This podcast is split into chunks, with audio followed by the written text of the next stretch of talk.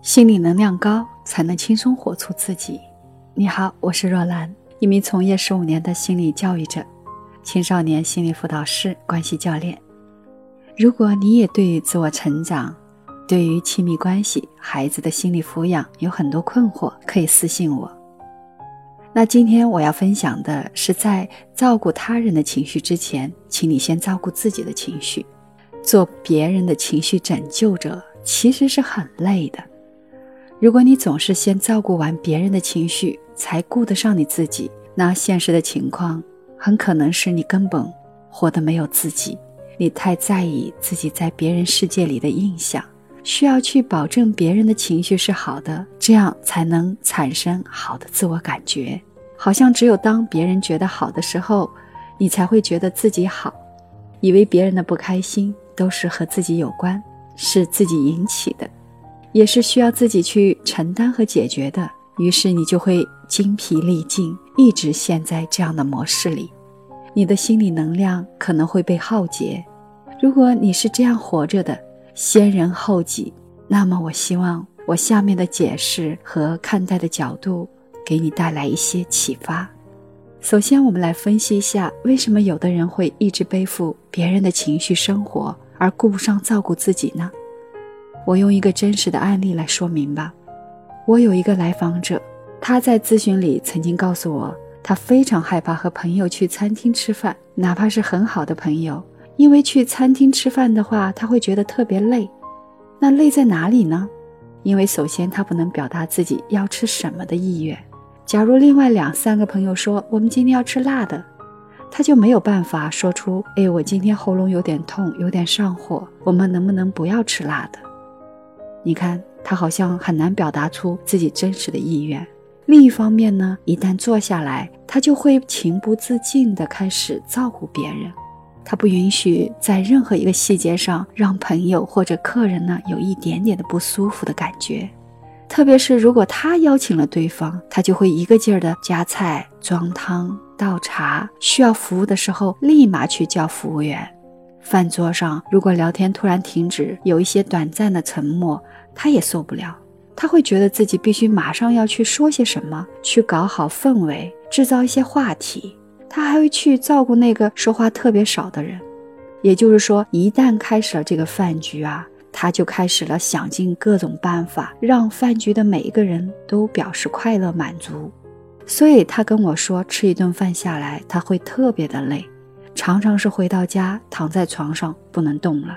而这种情形，我觉得在生活中并不少见。而且像他这样的一直以他人的情绪为先的人，会特别在意对方的情绪反应，就会像一个陀螺一样，为了得到别人对他的好的情绪反应，一直在那里行动，根本停不下来。我问他，为什么你要主动的夹菜给别人啊？假如说你没有主动夹菜。假如饭桌上此刻有一些沉默，那你的感受是什么呢？他告诉我，他很怕那个人会不开心。他说，如果他有一点点不开心呢，他就会马上觉得那一定是因为他，因为他不够好，因为他没有办法让桌上的人满意，他的整个自我就好像坍塌了一样。也就是说，他会将别人的不开心啊归因到自己身上。这就是心理学里面提到的一种不合理的归因，别人的情绪不好，都是因为我，什么都向内归因，我对他人的情绪负有责任，别人不高兴就代表我做了糟糕的事情，那为什么他会体验到这一种自我坍塌的感觉呢？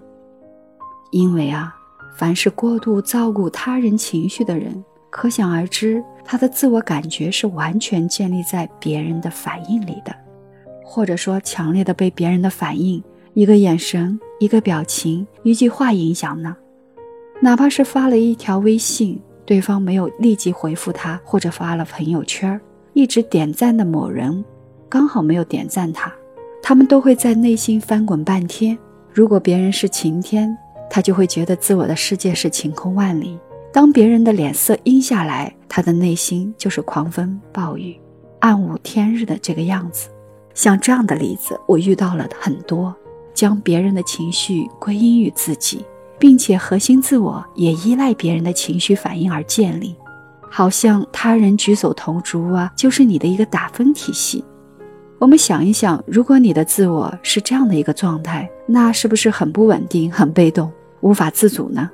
如果一个人没有形成一个稳定的核心自我，没有关于自我的恒定感，并且你不相信自己是足够好的，或者根本不知道自己是好还是不好，那么这个人就需要将别人的情绪都变得和自己相关，并且需要不断的在别人的情绪反馈里去确定、去试探。这是一个很普通的关系模式，也经常发生在很多的恋人关系里。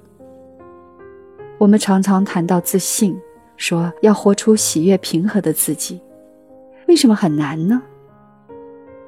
其实这一期的前提啊，需要我们建立一个稳定的核心自我，也就是说，对于自我，你要有个相对稳定的信念和自我评价系统。比如说，我确信我有能力，我确信我很优秀，我确信我是个善良的人，等等。那么，如何理解与稳定的核心自我相反的这种自我坍塌感呢？我们可以想象，在一个建筑物里面，如果这个建筑物是一层一层的砖和混凝土这样搭建起来的一个实体的建筑，那么它肯定是不可能一碰就倒的。但是如果这个建筑物它的那个内部的中心啊是空心的，它没有什么支柱，可能风大风一刮或者什么东西一撞，它就坍塌了。对不对？这其实就是一个比喻。也就是说，自我坍塌就是那些关于我是怎样好的感受，你是没有的，因为这个人的内心其实是没有支柱的，或者是空心的。这呀，都与我们的原生家庭的养育方式有关。我们是从父母对我们的反应里面去构建自我的感觉和认知的。很多人在这个部分呢，没有很好的完成。很多人没有内化好关于好的这种客体关系，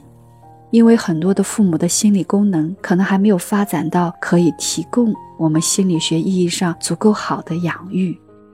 那父母的情绪起伏不稳定，那么他对孩子的滋养、关注、接纳也很缺失，那么孩子就会通过父母没有给到足够的好的反馈的这里面去。习得一种模式，就是我总想做点什么，让父母来看见我，来关注自己。对于父母来证明自己的价值，去关注父母的情绪，去把父母的情绪变好，他会觉得这样的呢，对父母是有用的，是有价值的。所以久而久之，这样家庭中长大的孩子啊，在别的人际关系里也会复制这个模式，他会在别人的身上去寻找关注和存在感。会把别人的情绪都弄得好像是自己的事情一样，一旦别人不开心了，就好像自己的自我坍塌了。如果你也一直活在这样的模式里，就需要去觉察一些，去做一些反模式而行的事情，去增加对自己的关注和肯定，去在意自己的情绪，先去照顾自己的感受。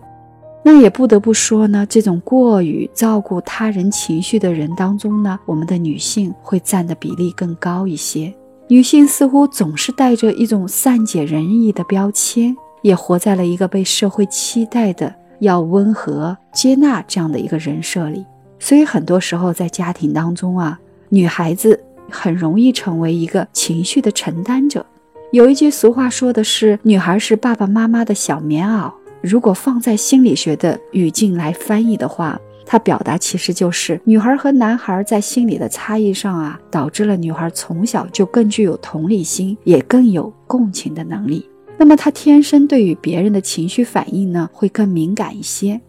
比如说在日常，女孩如果遇到了父母吵架、爸爸妈妈不开心这样的场景，男孩子呢可能会去隔离、远离、回避，采取这样的防御。他可能会跑出去玩泥巴、玩游戏，就是不想回家。那女孩呢？她就会想：我要做些什么可以让我的爸爸妈妈更开心呢？女孩就更想去表达、去诉说、去解决。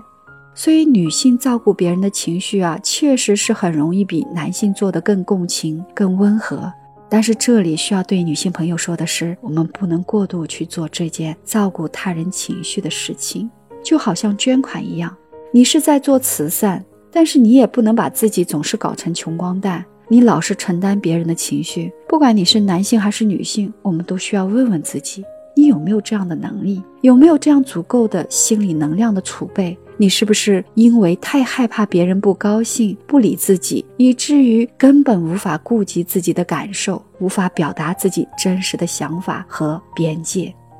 那么现在，请你闭上眼睛，我们稍微自我觉察一下。我们常说，原生家庭和社会文化呀，带给我们的影响和模式是不可避免的，是一种无意识的，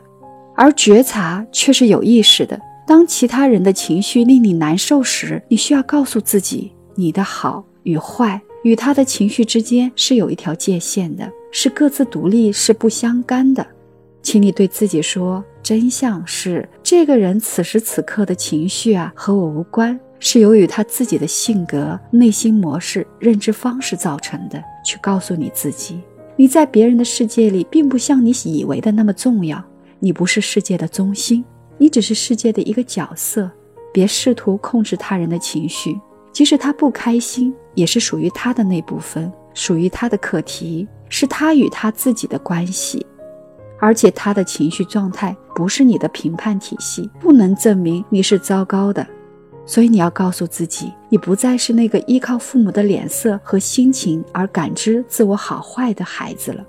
你有自己的评价体系。去拉开自己与他人情绪的距离，告诉自己不要让善解人意成为我们自己内心的负担，要让以我为先成为我们的保护色。这是一个人建立自信、活出有力量的自我的第一个重要的步骤。这条路让我们在这个旅程里一步一步的走下去。好了，今天就到这里。如果你想要心理深度的疗愈和情绪的净化，请关注和订阅我的专辑，我会在这里陆续给到你最专业的心理疗愈节目。我是若兰，我在这里等你。